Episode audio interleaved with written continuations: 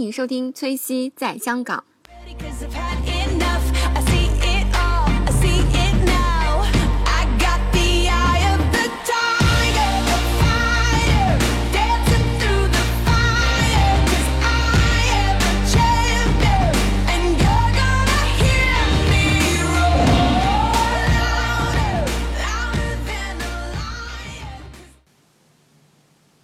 Hello，大家好，欢迎收听崔西在香港。那这期节目我又请到了 Joe。Hello，大家好，很高兴这一次又能跟 Tracy 来聊一聊珠宝。对对对，上一期节目呢，周为我们分享了一些就是呃去矿区淘宝的这样的故事嗯和珍珠有关的一些这样的故事，非常感谢周的分享，讲的特别的有趣。谢谢，谢谢，谢谢。嗯，那这期节目我们想为大家介绍一下定制珠宝的这样的一些的事情。一些小贴士吧。小贴士，嗯啊，那其实定制珠宝，我觉得对我来说就是是一个比较高大上的这样的一个事情。嗯，呃，一般我们说到定制都会觉得很高大上，对对对对 因为现在有很多私人定制的东西嘛，对。一一些服装啊，一些珠宝啊。对。那呃，说到珠宝的定制，实际上，嗯，我觉得这个可以聊一下啊，就是 我我自己的经验吧，我遇到的一些情况。嗯呃，定制珠宝其实它这个概念上面，呃，所谓的定制有两种，一种呢就是真正的高级珠宝的定制，嗯，就是有点像说啊、我们真的是用很好的材质，然后用很很很出名的呃设计师、很出名的工匠，然后来做一个真的是高端珠宝的定制。我突然想到了那些明星结婚的时候，对，就是这样子的。就像我们之前看到像刘诗诗啊，像杨幂，就是他们结婚就大家都会拿出来看嘛，就很多品牌为他们做的一些珠宝设计。珠宝实际上这些真的都是花了心思的，并且真的是属于像一些高高端的珠宝的定嗯制。那除了像这种高大上的，就是血脉纯正的高端珠宝定制以外呢，对另一种定制，我们所谓的定制，就是现在大家可能都有尝试过的一些，嗯呃，赋予它一个名词叫轻定制吧，就是一些比较。呃，你不想买成品，但是呢，你又自己有些 idea，说我想要这样的石头，我喜欢我喜欢坦桑石，然后呢，我又想要做那样一个款式，我喜欢这样的款式，或者是你自己有一个稍稍有个 idea，哦，我我觉得这个款式好看，但我想改动一点点，然后呢就去做出来，那就相对于一件说你在呃商场里边买到的成品来说，这样一件东西呢就更符合你个人的一个品味和一个需求。需求，对对。对那这一种呢，我们叫轻定制，就没有到完全走高端高定的这样的一种路线。对对对，就是可能就是符合一个自己的想法，或者有一些人，我觉得我想到的，或者有一些人他想，呃，比如说追求一个这种意义，嗯。说，呃，这个珠宝是我我和我，比如说是结婚啊，啊。我和我老婆之间发生的这样一个故事，嗯。那我就要定一个什么样的东西，也有这种、是吧？对，因为现在很多朋友就是嗯。真的会来做定制珠宝的话呢，呃，很多都是因为真的有个故事，他们希望说 这件珠宝我花的这个价钱能够把这个意义或者一个 memory 或者一个故事能够用另外一种形式留住，对对对对吧？像我之前遇到一个朋友非常 sweet 的一对一对小 couple 啦，哦，真的，对，就嗯、呃我帮他们做的过程还蛮开心的。就是呃，男生呢，他当时我跟他沟通了很多，因为嗯他是一个叫做 secret present 的，要要一个神秘的礼物，然后要做一个求婚的礼物，对。然后呢，就他把他们的故事 share 给我，which 真的很 sweet 啦。然后在我们就在这个故事当中，我们会去提炼出当中非常有意思的一些情节，嗯。比如说哦，他们是因为音乐然后相识、相知，然后相恋，然后就我们就把音乐这个元素放到了这个设计里头去。哇，好好然后哎，当时女生是很喜欢，就是梁静茹的一首歌，哦叫做《可乐戒指》。然后我们就觉得，哎，这个非常好的一个 concept，而且就希望说，我们做出来的这个东西呢，可以让女生很舒适的去佩戴，就每天都可以佩戴。很舒适的，可以搭配任何的衣服对，嗯嗯所以就不希望它是一件特别、特别、特别臃臃肿、特别大的一件东西。我们希望它是很 sweet 的、很贴心的，它每天可以搭配不同的衣服。所以最后我们就帮他做了一个戒指，我们真的就用了一个可乐那个易拉罐那个呃拉拉口啊，那个拉环，对，用了那个形状的一个 concept，、然后去做了一个戒指，就是一个非常有意思的求婚戒指。而且我觉得在这个过程当中最开心的就是你去听他们分享他们的故事，故事。然后后来我还帮那个男生他在他在就是求婚的一些策划上面 还给了一些 idea，特别好玩，所以就这样我们就成为好朋友，就是跟他们这对小 couple 成为好朋友，还蛮开心的。我就觉得其实很多时候定制带给我们的就是一种特殊的意义，对对对，对，或者是说你你很清楚你为什么要去做这件事情，嗯。啊、对，就是跟成品不一样的地方。对对对，像我个人就觉得说定制的这个东西，它就除了那种高定啊，高定可能现在离我们比较远，那觉得就是说，就像我们这种自己想做什么的，这样的它的定制的成本是相对于说那些大牌，它会便宜呢，还是会更贵？嗯，实际上呢，呃，对于定制来说呢，大概念所有的定制，所有的珠宝定制，它都要经历那个过程。什么过程呢？一个就是原材料，你要找对原材料，找对原材料之后呢，你要进行设计，要进行一个生产。整个环节就流程是一样的，只不过是这个流程当中呢，你是用什么样的方式去做？比如说，呃，你如果真的是要考虑做一件定制的东西，有两大成本你是不能忽略的。第一个是时间成本，第二个就是你的预算。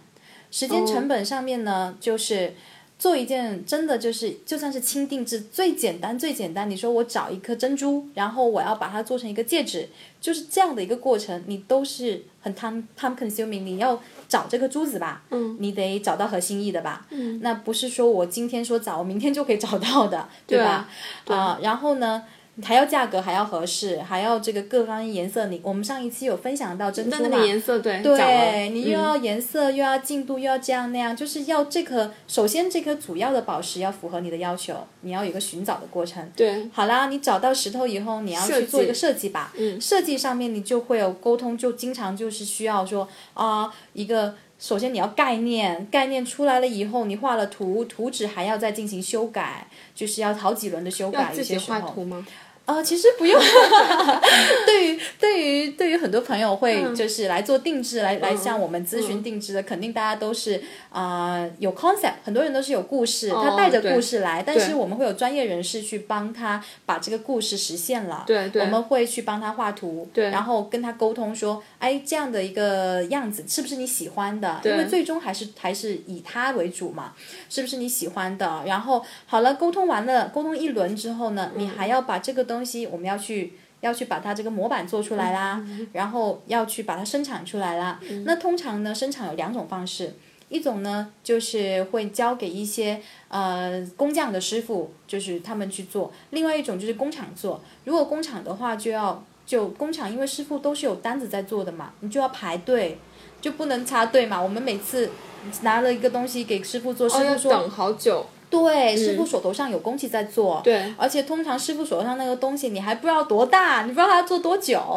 你得排到他做完了以后，他有空了，他下面这个单他都可以帮你做了，所以这个是一个时间上的问题，就是说真的是很 time consuming 的。我刚刚好奇问一下，就是其实那就是，比如说我想做什么，我就成为了甲方，那你就是乙方是吧？啊有没有遇到那种甲方就是一直不满意，然后想改来改去的那种？有啊，我们试过，真的是帮一个朋友做一个东西，大概做了有半年，就是不满意。真的就他他就其实他是对自己要求很高，但是我们我们对的我们的要求也很高，嗯就是说呃他他其实不是说不满意，他是。希望在这个图纸上面能够实现更多它的东西，哦。但是通常我们会遇到一个特别好玩的现象，就是说，比如说吧，嗯。你是甲方，你有很多的想法，哦，我要，我希望在这个地方加一颗珍珠，那个地方加一颗宝石，我就要它是这个样子。但是有些时候呢，你要实现这个样子的基础就在于说，你必须镶嵌能够做得到，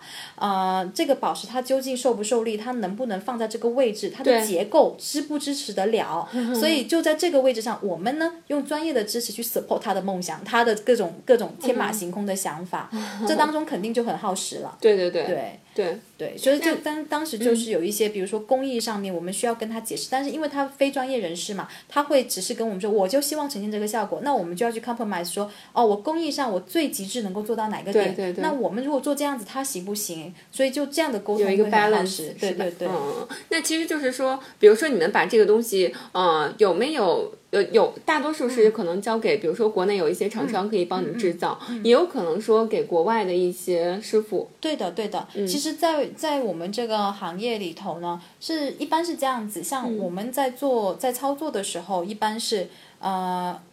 基真的是说到高级的珠宝的定制，或者是说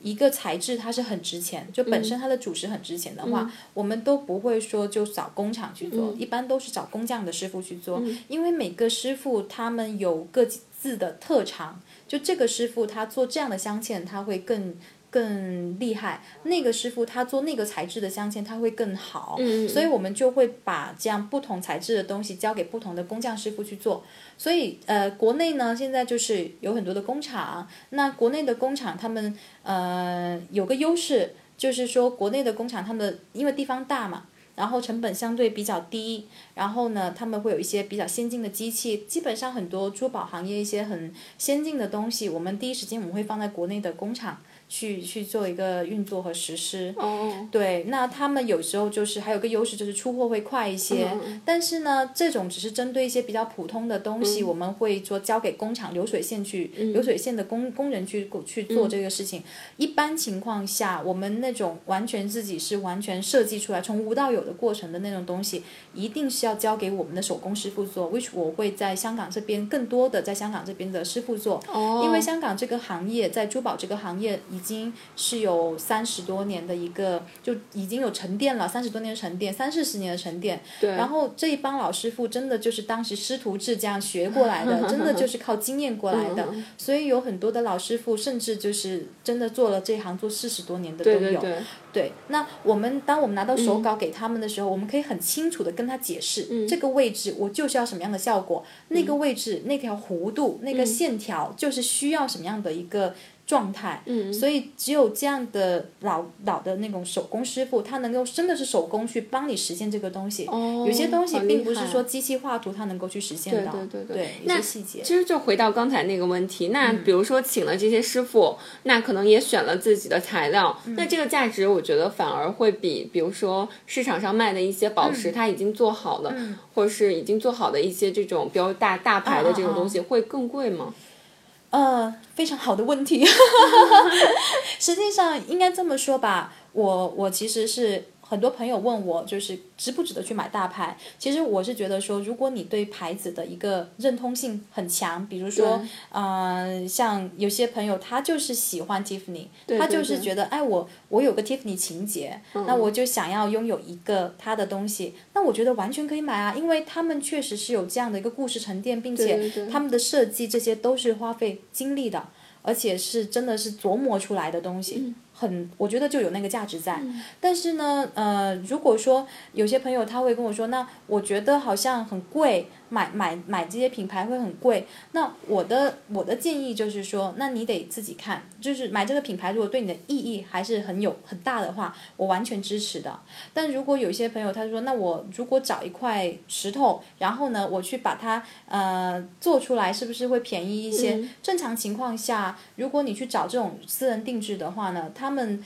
呃包括材料，包括整个加工过程，嗯，除非你是要找一个。特别有名的国际的名设计师，或者是你说我我这个东西我还要对，不止这个材质，它是可能全球也就那么一两颗，然后你还要找一个有名的设计师，你还要跑到意大利去找一个非常有名的工匠去把它打造出来，那这样的东西未必它会比品牌会便宜得了到哪里去。对对对，对，但这样的东西它是真的是是是高定的。对，呃，如果说我只是说我希望找一颗石头质量好一点的，然后呢，我又想因因应自己的款式去做出来的东西呢，那么正常来说，它的价格上面呢，会可能比品牌来说会少了一些宣传费用。哦但是不可以否认我觉得不可以否认的是，所有的国际大品牌，他们对于宝石的挑选上面是非常的严格的。对对对，就是他们可以挑选到的宝石，一定是那一个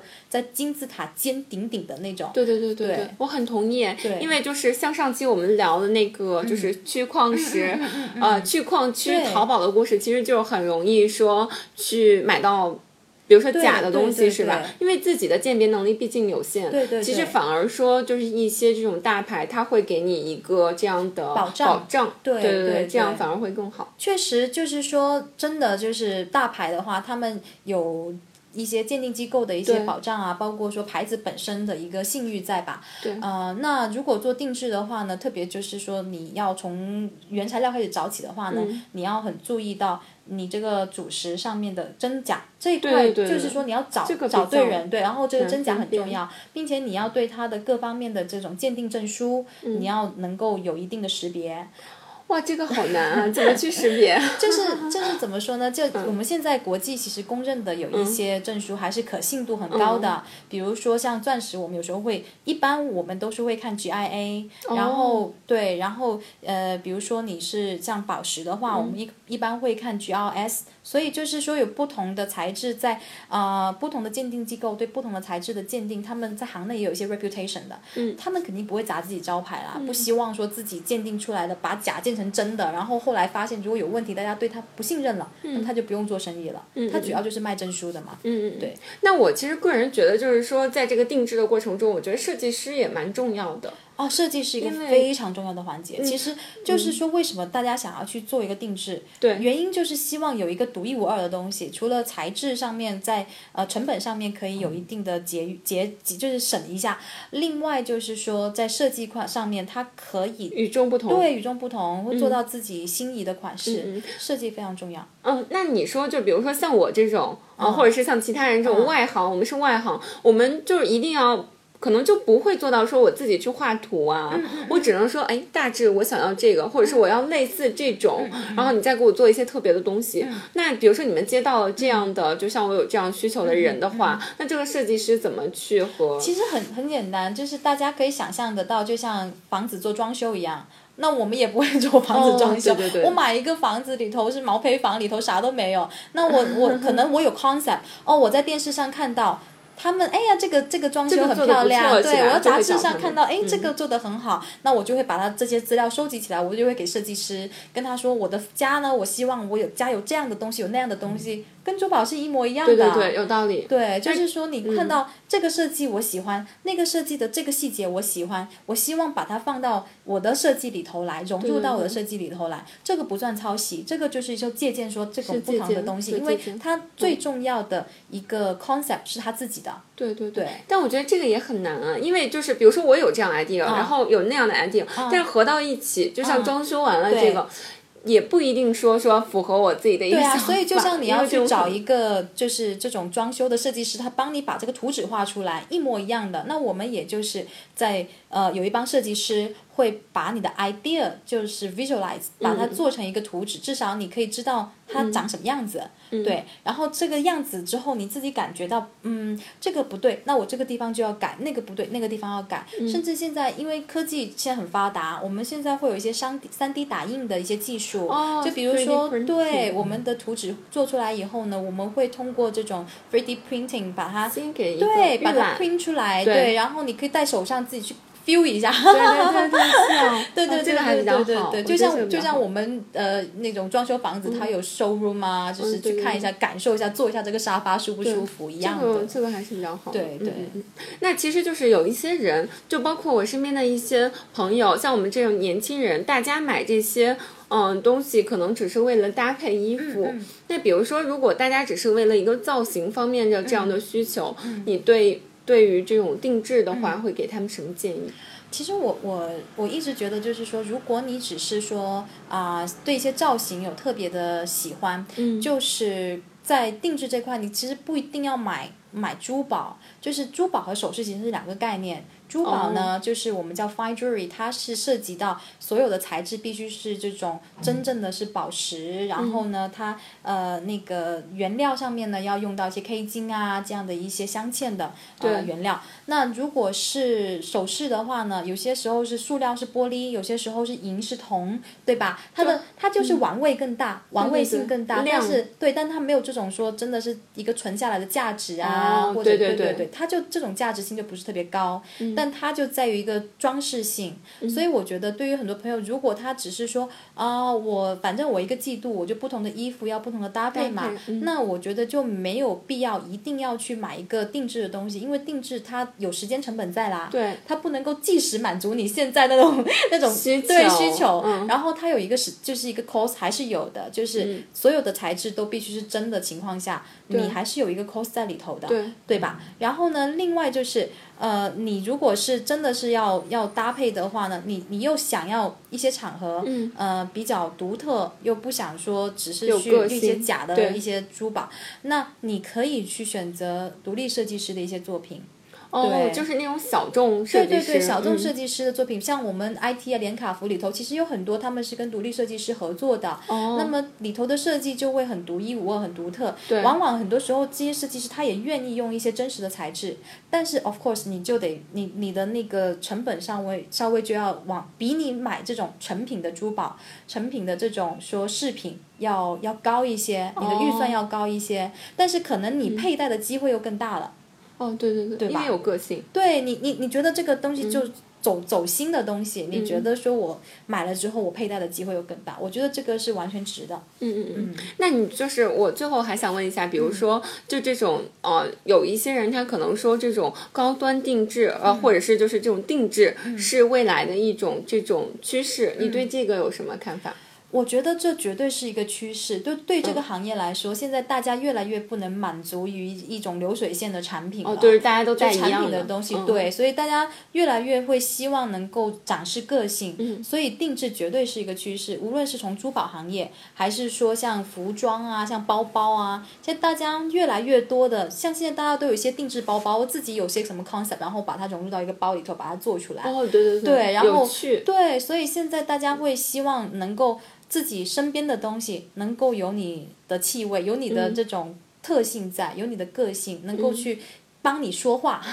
帮你 present。对，嗯，哎，我还有一点很好奇啊，嗯。就比如说像我之前去过韩国，嗯。然后我觉得就是。哦，我可以从它流行服饰的，嗯就是这种流行趋势来讲，就是韩国有好多独立的那嗯种服饰的流行品牌。那你比如说，你有没有了解说，在国外是韩国啊、日本啊这种，你对他们这种珠宝定制的这种小众设计师，有没有觉得说他们做的嗯怎么样？你有这种感受吗？实其实我们不用说太远，嗯，就是在两三年前吧，嗯开始国内的有一批就是这种设计师、小众设计师在崛起，其实也是一个我觉得真的就是一个风口，大家开始去注重设计师的呃版权问题，注重他们的设计，注重他们的 concept，那么大家就开始有这样的市场。嗯。呃，国其实国内现在当然还不是说特别成嗯。熟，也有相当一部分设计师是从国外留学回来，对对那么他们也有这样的 concept，而在国外已经相对于成熟了。像我们举个例子，像日本吧，嗯。日本它是在呃现在说在中国以前，它是一个呃世界上第二大珠宝消费国，除了美国以外，哦第二大珠宝消费国。嗯，尤其是在地震以前，这种哦珠宝消费就是在日本是非常的普遍的。对对，大家对珠宝的认识也很强。在这样的一个市场环境下，大家已经玩遍了材质，玩遍了款式，大家就要求新、求异，对，所以就出现了很大很多的这种独立设计师。所以我们会发现很多现在我们会发现很多日本的呃工坊啊、工匠啊，他们做出来的东西很独特，而且他们的创新能力特别强。对对对，对，就是有这么一个市场存在，然后他们也开始注重这一块，而且很多的我们我本身我很喜欢。日本珍珠，然后我也很喜欢很多这种日本工匠他们做出来的产品。我跟很多的工匠我们都认认识，就是我会经常跟他们有合作。哦那他们我喜欢的地方就是在于他们愿意花一两个月的时间去做一件东西。嗯，但是就真的是手工帮你做，并且呢，每一个工匠的工作坊，他们都是世袭的，就是爸爸传给儿子这样子的，哦就就是是他们对他们的工艺，嗯很多他们的工艺真的就是。他们这一家就专门做这种工艺，他也不会说哦，我看到市场好，然后我就去做其他东西，不会，他就很专心致志的 在他这个工艺上面，对，很执着，然后去把它发扬了，把它做得更好。嗯、那有不同的工法，有不同的技术，我们就会说啊，我喜欢这样的东西，我可能就交给这样的师傅，他有他的特长嘛，我们给他做。对对所以我是觉得说，这个一定是一个趋势。我们看日本，其实就是知道中国在未来也是会走这样的路子。会有很多设计师对出现，，不只是嗯设计，大家也会注重这种工匠。对对对就是真的是工匠精神，花一些时间去把一些事情做得更美好。哦，对，那很感谢，就是就为我们分享 今天分享这个主题，就是定制珠宝非常有趣的一个话题。那我们今天这期节目就录到这儿，好的，好的，谢谢好 Tracy，感谢 Joe 好为我们分享谢谢拜拜拜拜。啊、喜欢我的小伙伴呢，可以关注我的新浪微博“崔西在香港”，然后我们也有自己的微信公众号“崔西在香港”。然后希望大家如果喜欢节目的话，可以多多转发，然后多多点赞，然后也可以留言打赏，都可以。然后如果你有哪些自己感兴趣的话题呢，也可以留言告诉我，或者是在我们的节目里，或者是在新浪微博上啊、那希望大家可以持续关注我的节目哦，也感谢大家呃呃一直以来的支持。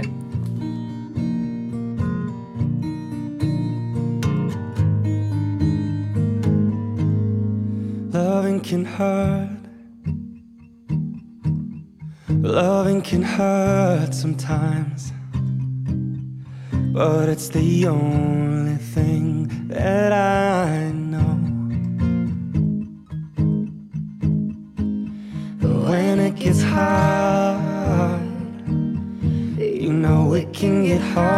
Sometimes.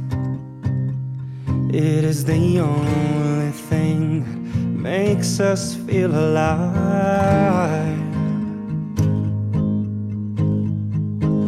We keep this love in a photograph.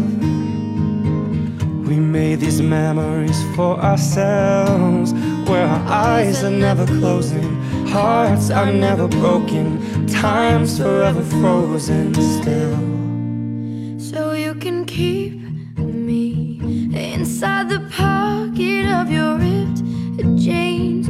holding me closer till our eyes meet. You won't ever be alone.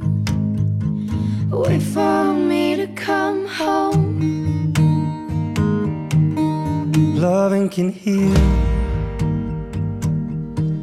Yeah, loving can mend your soul. And it's the only thing that I know. know. I swear it will get easier. Remember that with every piece of you. Mm, and it's the only thing we take with us when we die. Keep this love in this photograph.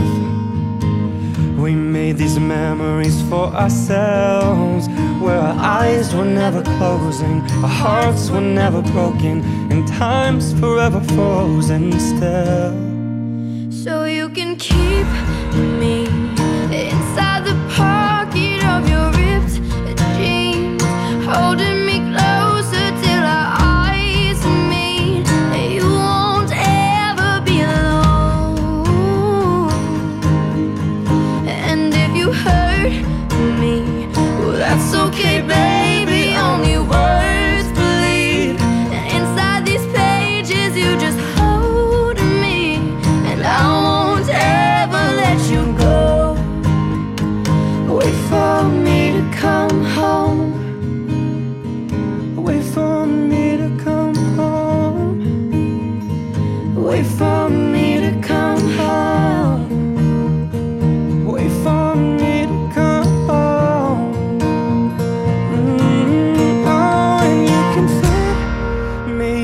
the necklace you got when you were.